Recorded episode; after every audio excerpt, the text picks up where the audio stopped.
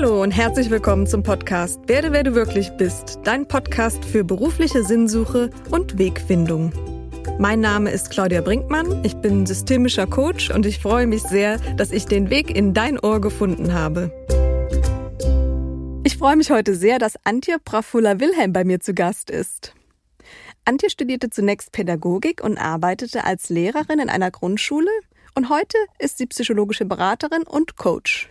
Schwerpunkt ihrer Arbeit ist es, erfahrbar zu machen, dass Entspannung, Liebe und Meditation in den Alltag integriert werden können. Antje ist 1951 in Liebenscheid geboren, heute lebt und arbeitet sie in Köln. Du erfährst, wie Antjes Weg war und wie sie in ihre Berufung gefunden hat. In dieser Folge hörst du außerdem, was wichtig für ein erfülltes Leben ist und wie du es erreichen kannst. Außerdem hat Antje praktische Tipps für dich, wie du mehr nach deinen Bedürfnissen leben kannst. Also, viel Spaß bei dieser Folge. Ich freue mich sehr, dass heute Prafulla Antje Wilhelm bei mir ist. Herzlich willkommen, liebe Antje. Hallo, Claudia. Schön, dass du da bist. Und verrat doch mal, was es mit deinem Namen Prafulla auf sich hat, wenn du magst. Ja, ich habe sozusagen zwei Namen, einen, den mir meine Eltern gegeben haben und dann noch einen Meditationsnamen, den mir Osho gegeben hat, der mich für eine lange Weile oder vielleicht auch immer noch auf meinem Weg begleitet hat. Und Prafulla heißt Flower-like, blühen ohne Grund, flowering for no reason at all. Und das hat mir immer sehr gut getan. Das nimmt gleich Stress aus meinem System, wenn ich Prafulla höre oder sage oder so genannt werde. Oh ja, das ist aber ja. wirklich ein, schöner, ein schönes Gleichnis. Genau. Kann ich genau. gut verstehen. Aber beide Namen sind sozusagen existent. Okay, und beide sind geläufig. Genau. Wunderbar. Ähm, du hast zunächst als ja, du hast zunächst als Grundschullehrerin gearbeitet, Pädagogik studiert äh, vorab. Und wie kam es eigentlich, dass du dann einen ganz anderen Weg gewählt hattest? Fehlte dir was im Job als Lehrerin oder hatte es andere Gründe? Ja, erstmal war das sicher der Traum meiner Eltern, die auch beide lehrend tätig waren, dann möchte man ja das Kind sozusagen in die gleichen Fußstapfen tritt. Aber nachdem ich dann als Lehrerin in Berlin in einem schwierigen Viertel, im Märkischen Viertel angefangen habe, das war auch so ein Brennpunkt, mit 23 war ich eigentlich überfordert. Aber da, man wurde von der Uni oder von der PH direkt da reingeschickt, ohne Vorbereitung, auf was einen da eigentlich wirklich erwartet. Und das sind mehr psychologische Fähigkeiten und Sozialarbeiterfähigkeiten, als äh, den Stoff den Kindern beizubringen. Und ich habe mich da wirklich eine ganze Weile durchgequält. Es hat mir auch Spaß gemacht. Ich war Musiklehrerin und da konnte man ja auch mal singen oder was spielen und so. Aber ich war auch Fachlehrerin für Sachen, die ich gar nicht kann, zum Beispiel Mathe. Aber man musste da ja alles machen. Und irgendwie, je länger ich im Lehramt war, ich war auch schon beamtet auf Lebenszeit, desto mehr habe ich gedacht, also ich möchte das nicht noch 40 weitere Jahre machen.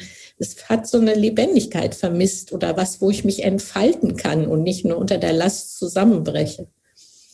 Und dann habe ich angefangen so mit Bewegungstherapie und Sachen, die mir gut getan haben. Und je länger ich bei mir landete und meinen Bedürfnissen, desto mehr habe ich gesagt, also das ist nichts für immer. Ich muss weitersuchen. Und dann habe ich angefangen, mich zu beurlauben zu lassen, zwei Jahre, und habe dann so all möglichen Jobs gemacht, Musiktherapie mit Behinderten.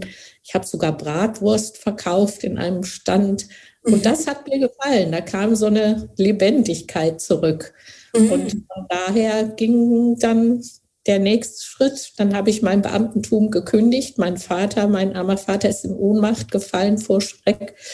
Aber er hat auch überlebt und mhm. habe mich so ohne viel Sicherheit, muss man sagen, durchs Leben geangelt. Mhm. geangelt von Moment zu Moment mehr. Mhm. Also du hattest noch gar keine klare Idee von dem, was du machen wolltest, von deiner Ausrichtung zu dem Zeitpunkt. Du hast nur gespürt, der Lehrerweg ist es für mich nicht mehr. Genau, gut zusammengefasst. Und dann hatte ich, meine Schwester war in Indien, in Pune, wo Osho oder früher Bhagwan, ein indischer Mystiker sitzt. Und die schrieb mir immer, jetzt komm doch mal, besuch mich doch mal. Und das habe ich dann gemacht. Und fiel da auch von einem Schrecken in den nächsten. Also ich wurde sehr verunsichert, wusste nicht mehr, wo oben und unten ist. Aber was mir gut getan hat, war die Meditation, die da angeboten wurde. Und zwar mhm. Nicht nur so still sitzen und sich nicht bewegen, was ich ja gar nicht konnte, weil ich noch voller Spannungen war, sondern eben auch sehr dynamische Meditation, wo man tanzt und singt ja, dann bin ich erst drei Wochen nach Puna gefahren und dann später habe ich gedacht, nee, da muss man mal für länger hin, um das richtig kennenzulernen. Und daraus wurden dann sechs oder acht Jahre, wo ich immer im Winter hier im Westen Geld verdient habe mit allen möglichen Jobs und dann im Sommer wieder nach Puna fuhr und da Meditation lernte in den lebendigen Formen. Mhm. Das hat mich sehr geprägt und diese Zeit möchte ich echt nicht missen in meinem Leben. Und da konnte, wurde dann auch angeboten, dass man Therapieausbildung machen kann. Da waren sehr gute Leute from all over the world. Mhm. Da habe ich dann angefangen mit Atemtherapie und äh, Massage. Und da habe ich mich viel wohler gefühlt als im Lehrerberuf. Und da zeichnete sich dann langsam eine Richtung ab. Okay, weil du so in den Kontakte zu Therapeuten hattest, so ein bisschen in den therapeutischen Beruf geraten bist, sozusagen durch Ausbildung etc. Genau. Und dann gehört ja auch noch was dazu, das quasi in der eigenen Praxis anzuwenden. Das ist das, was du heute machst. Und du arbeitest als ähm, psychologische Beraterin und bietest Coaching an und psychologische Beratung. Und du hast dich dabei auch auf das Trauma und die Traumaarbeit spezialisiert. Mhm. Was ist eigentlich Trauma genau? Ja, Trauma ist, wenn einem etwas zu begegnet, ein Ereignis, was zu schnell, zu viel, zu plötzlich ist. Nämlich so, dass unser Nervenkostüm, unser Nervensystem es nicht verarbeiten kann. Und das hinterlässt dann so eine Art Schreckschock in einem Schockzustand. Und das heißt, etwas in mir friert regelrecht ein, wird unfähig, sich zu bewegen. Und ein Trauma ist einfach so heftig, so unverdaubar für unser System, dass wir in eine Reaktion dazu gehen, die uns einfrieren lässt. Oder man geht in eine Übererregung oder man geht in dieses sich nicht mehr selber spüren, erstarren. Und das Trauma findet eigentlich gar nicht so sehr im Ereignis statt, das Ereignis ist der Auslöser des Traumas, aber das Trauma findet im Nervensystem statt, nämlich wie diese Erstarrung. Und man hat, da gibt es einen äh, Pionier in der Arbeit mit Trauma, der heißt Peter Levin. Und der hat sozusagen als auch mal die Tiere beobachtet, wie gehen die mit Trauma um. Und zum Beispiel gibt es einen Film über einen Eisbären, der fast erschossen wird oder sowas und, ins und seine Jungen sind in Gefahr, seine Bärenmutter. Und dann ist sie in so eine Erstarrung erst gegangen. Und als die Gefahr vorbei war, hat sie sich in Schnee gelegt und der ganze Körper zitterte minutenlang. Und dann stand sie auf und ging weg. Mhm. Und dieser Peter Levin hat diese Reaktion versucht auf den Menschen zu übertragen, dass man nämlich etwas braucht, was im Nervensystem ansetzt, was diese Erstauung wieder lockert. Mhm. Aber das geht nicht wie beim Eisbären so ruckzuck, sondern das kann länger dauern, weil man wirklich da Zeit braucht, das, was einem ja auch so Angst gemacht hat, erstmal damit Verbindung aufzunehmen auf der Ebene des Nervensystems. Mhm. Kommt es zu Entladungsreaktionen, die gut tun beim Trauma oder es gibt auch Entwicklungstrauma, was nicht durch eine plötzliche Situation ausgelöst wird, sondern über lange Zeit entstand, wo man nicht das hatte als Kind, was man brauchte. Und auch es geht darum, wieder Kontakt mit mir zu machen. Das ist das große Thema mhm. zu lernen, mich selbst zu regulieren und sozusagen das, was mir immer so schwer fiel, zu kontaktieren, aber ganz dosiert. Mhm. Trauma ist ein Wort, mit dem wir ja viel Leid verbinden, Gewalt, Katastrophen, Kriege, so aus deiner therapeutischen Erfahrung. Was würdest du sagen, ab wann ist eine Erfahrung eine traumatische Erfahrung? Tja, immer, wenn sie uns überfordert, wenn sie größer ist, wenn ich das Gefühl habe, ich bin ausgeliefert, ich kann nichts mehr machen. Etwas ist größer als dich, es lähmt mich. Es ist so auch manchmal ja so lebensbedrohlich und überfordernd, dass ich nur noch gucken kann, wie komme ich irgendwie da durch. Und das entsteht hauptsächlich durch diese Erstarrungsreaktion, wo ich sozusagen äh, mich nicht anders schützen kann vor diesem Schrecklichen, als dass ich die Verbindung zu mir selber aufgebe. Mhm. Und die wird im Erwachsenenalter auch immer wieder getriggert dann oder wie auch immer. Wenn wir nochmal auf vielleicht ein Entwicklungstrauma ähm, zu sprechen kommen, wo ich als Kind vielleicht nicht die Beachtung meiner Eltern erhalten habe oder vielleicht die Liebe und Zuwendung, ähm, die ich hatte, da kann Trauma entstehen und, und genau. später nochmal getriggert werden. Ja. Und da gibt es ganz viele Themen, zum Beispiel, wo man frühkindliche Traumata hatte, dann ist sozusagen, konnte ich nie wirklich Kontakt zu mir selber herstellen. Mhm. Oder es ist ein Einstimmungstrauma, wenn die Eltern überhaupt nicht aufs Kind eingestimmt sind, sondern selber. Unsere Eltern kamen oft aus dem Krieg oder waren Kriegsbetroffene in der zweiten Generation. Ja. Und das hat unser aller Leben sehr bestimmt. Mhm. Ja, glaube ich. Genau. Du hast eben schon angesprochen, Peter Levin ähm, hat eine Methode ähm, entwickelt, mit der man eben auch ja, Traumata überwinden kann, vielleicht äh, transformieren kann. Welche Möglichkeiten gibt es denn, so traumatische Erfahrungen ähm, zu transformieren? Ja, das ist einmal das, was Peter Levin entwickelt hat, das heißt Somatic Experiencing. Mhm.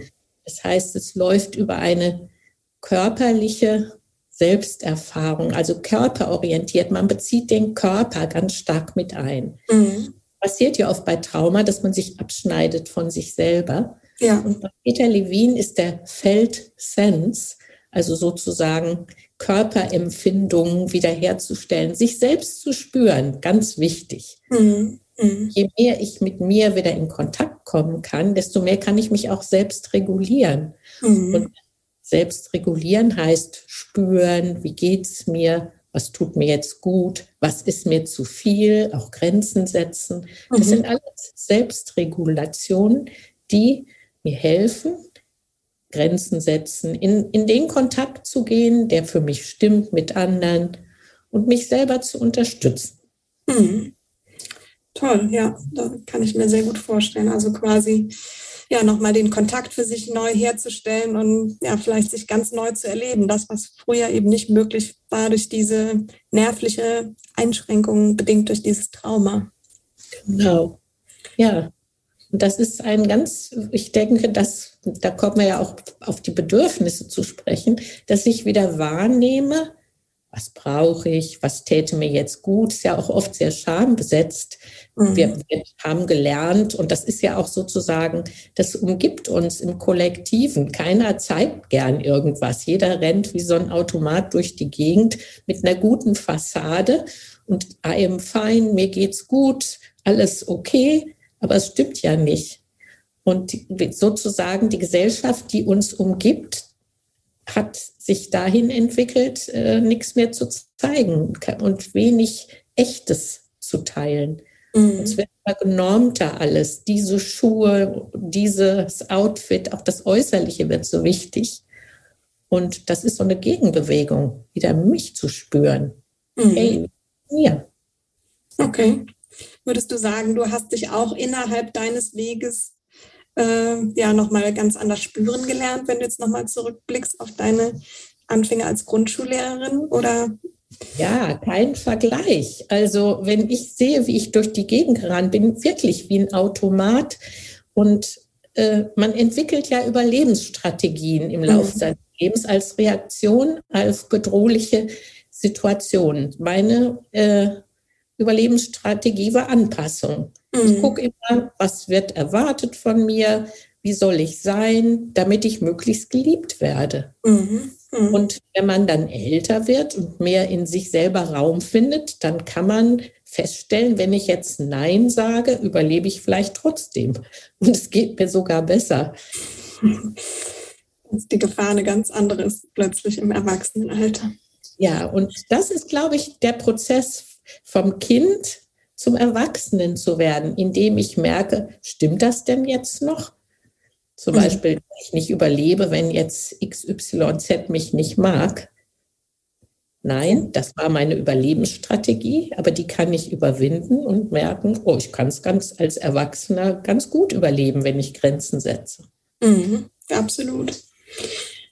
Was würdest du heute jemanden raten, der vielleicht seinen zuvor erlernten Beruf ausübt, so ähnlich wie du als Grundschullehrerin, ähm, aber lieber etwas anderes tun würde und vielleicht auch so wie du spürt, irgendwie ist das, das hier nicht, aber vielen fehlt der Mut. Was würdest du was würdest du so jemandem raten? Ich glaube, das ist kein schneller Weg, das ist ein langsamer Weg und der viel Kontakt mit mir selber braucht. Dass ich überhaupt mal den Gedanken zulasse, ist ja schon ganz toll. Dass ich zum Beispiel mir eingestehe, das macht vielleicht meine Eltern glücklich, wenn ich Grundschullehrerin bin. Dann haben sie mich sicher untergebracht aber es stimmt nicht für mich. Meine Lebendigkeit hatte da keinen Raum, auch meine Sensibilität nicht. Ich musste da über so viel drüber gehen und allein das als Gedanken und als Gefühl zuzulassen, schafft ja schon eine gewisse Offenheit für neue Möglichkeiten.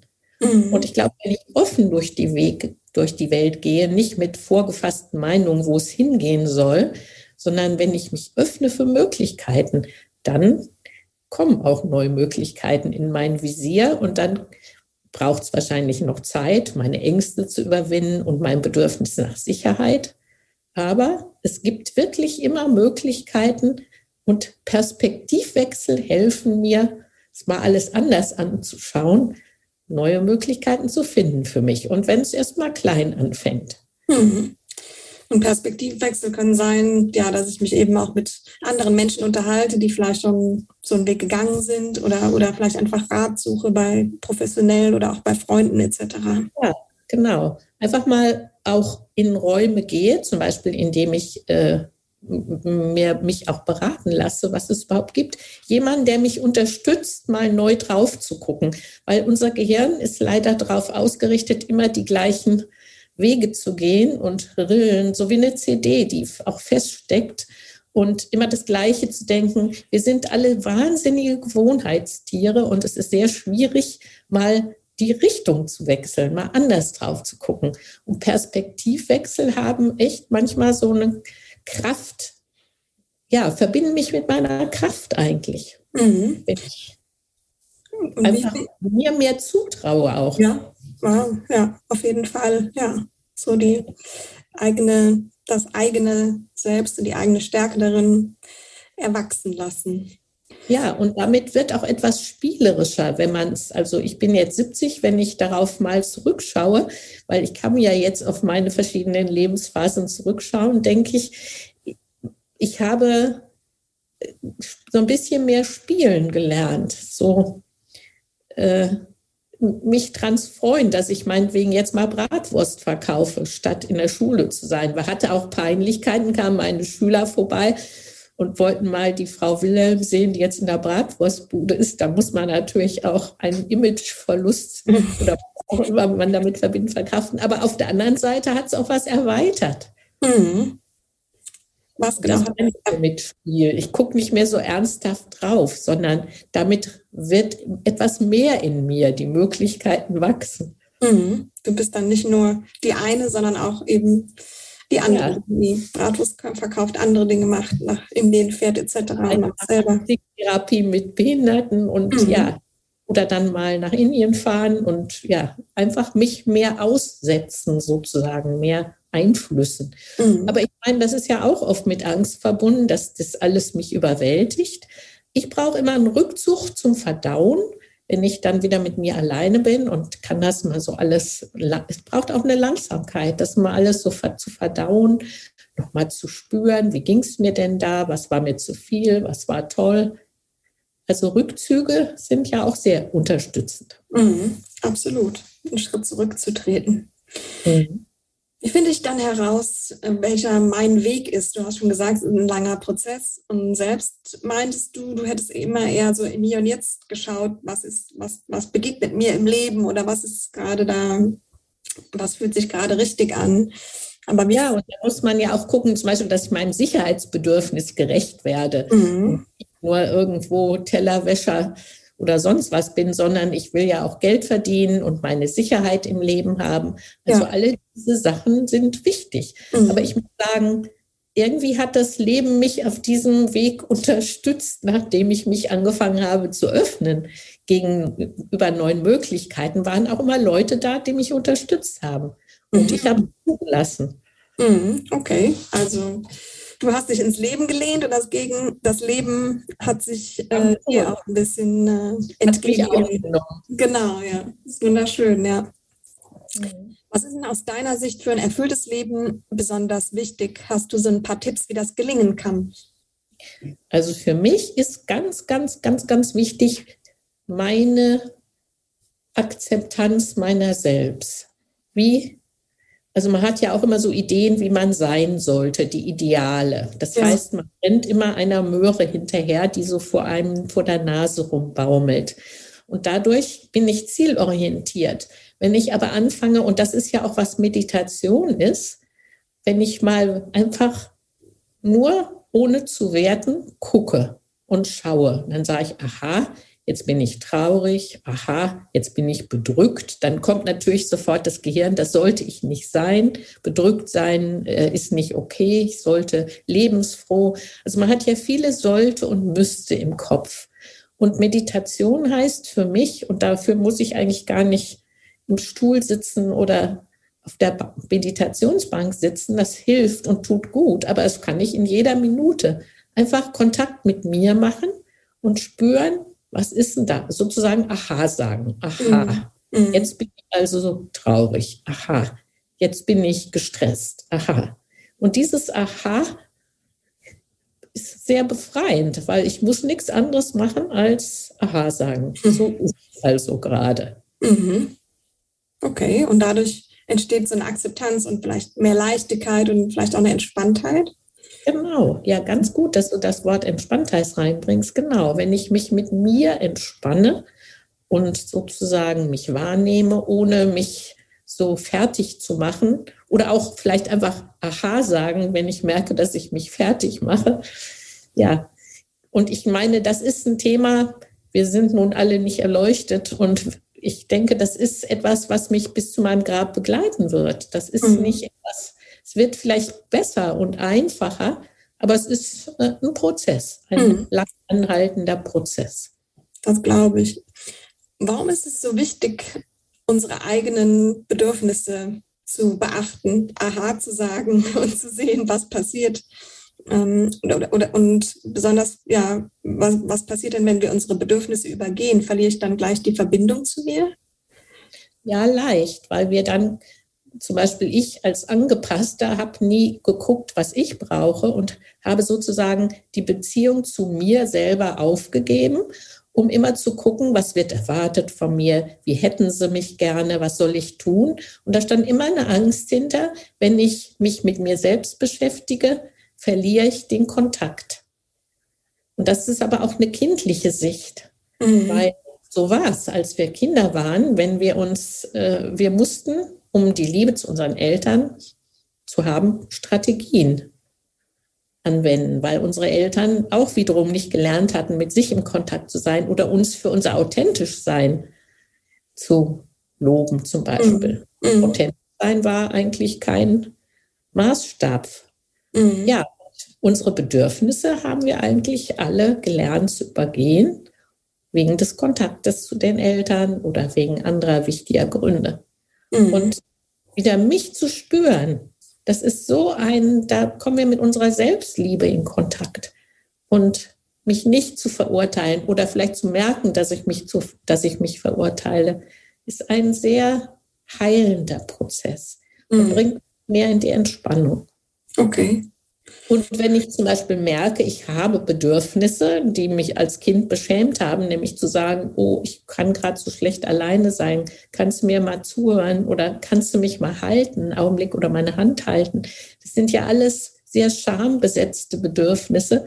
Und wenn wir lernen, wieder das auch ein bisschen mehr anzuwenden und uns zu gönnen, dann werden tausend Kräfte wach weil wir viel Kraft gebraucht haben, das alles zurückzuhalten. Und wenn es mhm. dann mal fließen darf, dann entspannen wir uns. Mhm, okay.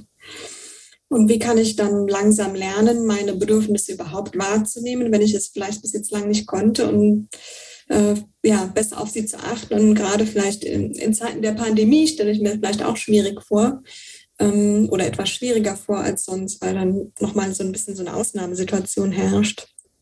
Ja, genau. Die Pandemie äh, bringt uns ja sozusagen vielleicht weg von unseren normalen Bedürfnisbefriedigungen, mhm. so mit anderen Leuten vor allem, weil es schmeißt uns auf uns selber zurück, mehr in mhm. diese Kontakt mit mir selber. Alles ist so ein bisschen meine normalen Muster werden oft äh, nicht mehr möglich sein. Zum Beispiel äh, mich mit anderen Leuten zu treffen oder einfach so Trubel um mich herum zu haben. Und ich bin mehr auf mich selber jetzt zurückgeworfen.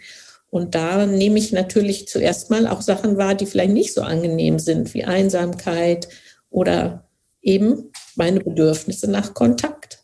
Und mhm. das zuerst mal überhaupt wahrzunehmen, ist ja schon ein Schritt raus, weil dann habe ich den Kontakt mit mir und spüre mich, meine Einsamkeit. Ich lege gerade ganz unwillkürlich meine Hand auf mein Herz. Mhm. Und das ist etwas, was auch gut tut. Zum Beispiel so mal mich selber berühren, mich mhm. selber wahrzunehmen, mich selber in den Arm zu nehmen, auch ganz praktisch. Und dann rutsche ich ganz oft von den Gedanken im Kopf runter in die Verbindung zu meinem Körper. Und wenn ich mit meinem Körper und seinen Bedürfnissen in Berührung bin, dann bin ich mehr Richtung Erde geerdet, mhm. nehme mich wahr, spüre mich. Und das ist ja das, was mich zufrieden macht, mich zu spüren. Mhm. Ja. Und ja, mich auch auszuhalten manchmal, weil es ja auch nicht immer alles angenehm, was ich spüre. Mhm. Und wenn ja. ich dann zum Beispiel spüre, ich komme da alleine nicht weiter, mir vielleicht auch zu gönnen, mir Hilfe anzunehmen. Und das ist ein Riesenschritt. Mhm. Mhm. Warum sind viele Dinge schambesetzt, wie die du meintest, wie zum Beispiel auch um, ja, vielleicht um eine Berührung zu bitten, halt mal meine Hand oder nimm mich mal in den Arm. Äh, wie, wo kommt da Scham ins Spiel?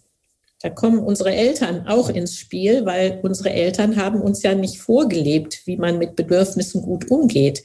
Die kamen als Kinder- oder Enkelgeneration von Kriegsteilnehmern, die gelernt haben, halt, sie können jetzt nicht drüber zu sprechen. Es wurde alles unter den Teppich gekehrt, nichts fühlen, nichts spüren. Das war die kollektive Überlebensstruktur dieser Zeit. Mhm. Wir sind sozusagen die Generation, die daraus wieder auftaucht und Hilfe in Anspruch nimmt, dass mhm. man auch nicht alles alleine machen muss wie unsere Eltern. Ja. Und die Eltern waren fast alle abgeschnitten von ihren Gefühlen, weil sie es anders nicht überlebt hätten. Mhm. Auch als, als Kinder- oder Enkelgeneration von Kriegsteilnehmern. Mhm. Ja, absolut. Was möchtest du so durch dein eigenes Wirken in deiner Arbeit äh, anderen Menschen mitgeben?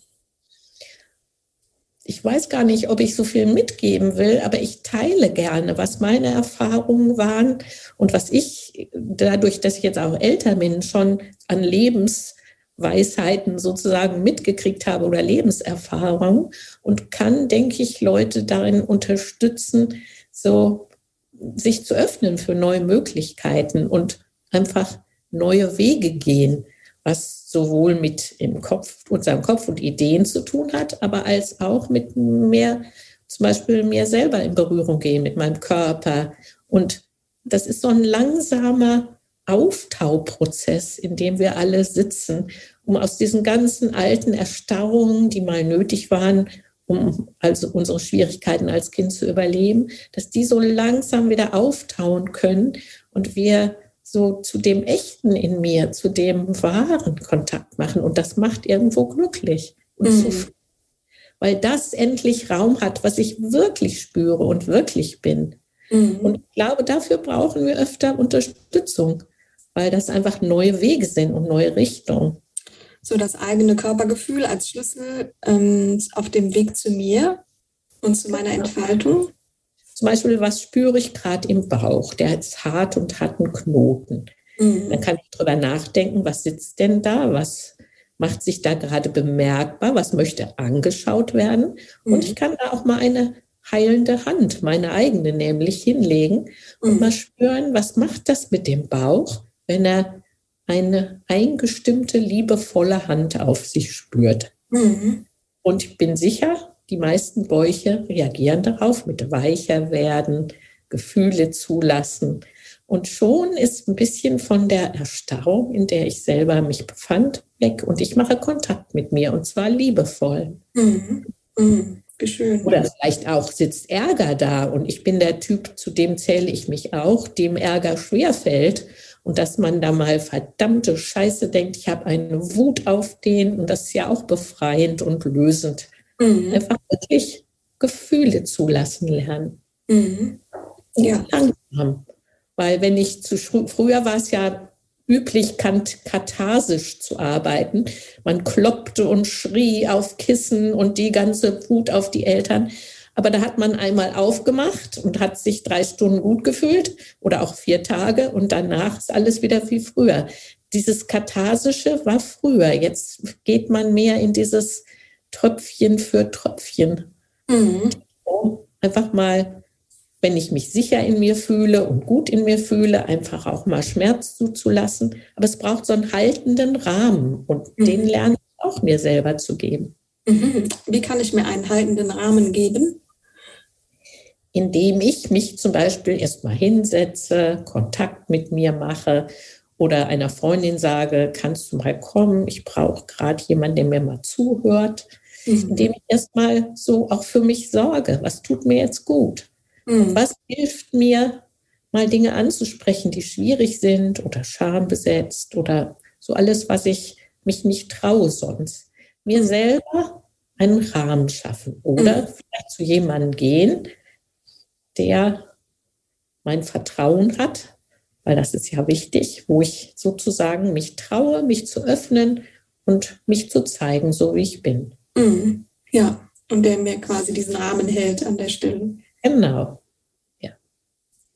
Wenn ich jetzt mehr von dir erfahren möchte, vielleicht auch mal das ein oder andere Trauma anschauen oder ja, vielleicht auch mal äh, ja, den, den Halt spüren möchte, wo, wie kann man dich erreichen oder ähm, ja, wo kann man mehr von dir hören oder lesen? Ich lebe und arbeite in Köln und da habe ich eine Praxis und habe auch eine Website, die heißt prafulla.de. Prafulla schreibt man P-R-A phula.de. Mhm. Und da habe ich auch meine Arbeit beschrieben, so wie ich vorgehe, auch im Bereich Trauma, Entwicklungstrauma, Schocktrauma, genau. Mhm. Oder einfach mal eine ganz normale Coaching-Sitzung, wo es darum geht, meine Probleme anzusprechen und auch Lösungen zu finden.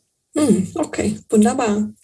Liebe Antje, ich danke dir sehr für das äh, Gespräch und ja, für die Einblicke in die Traumaarbeit und auch in deinen Lebensweg, äh, den ich persönlich auch sehr berührend und ähm, schön finde. Und ich wünsche dir äh, ja von Herzen, dass du weiterhin noch vielen Menschen Raum geben kannst. Ja, ich danke dir, Claudia. Bist du aktuell unzufrieden in deinem Job? Würdest du gerne herausfinden, was noch auf dich wartet? Dann buche dir jetzt dein kostenloses Klarheitsgespräch auf www.claudiabrinkmann.com. Den Link dazu findest du auch in den Show Notes.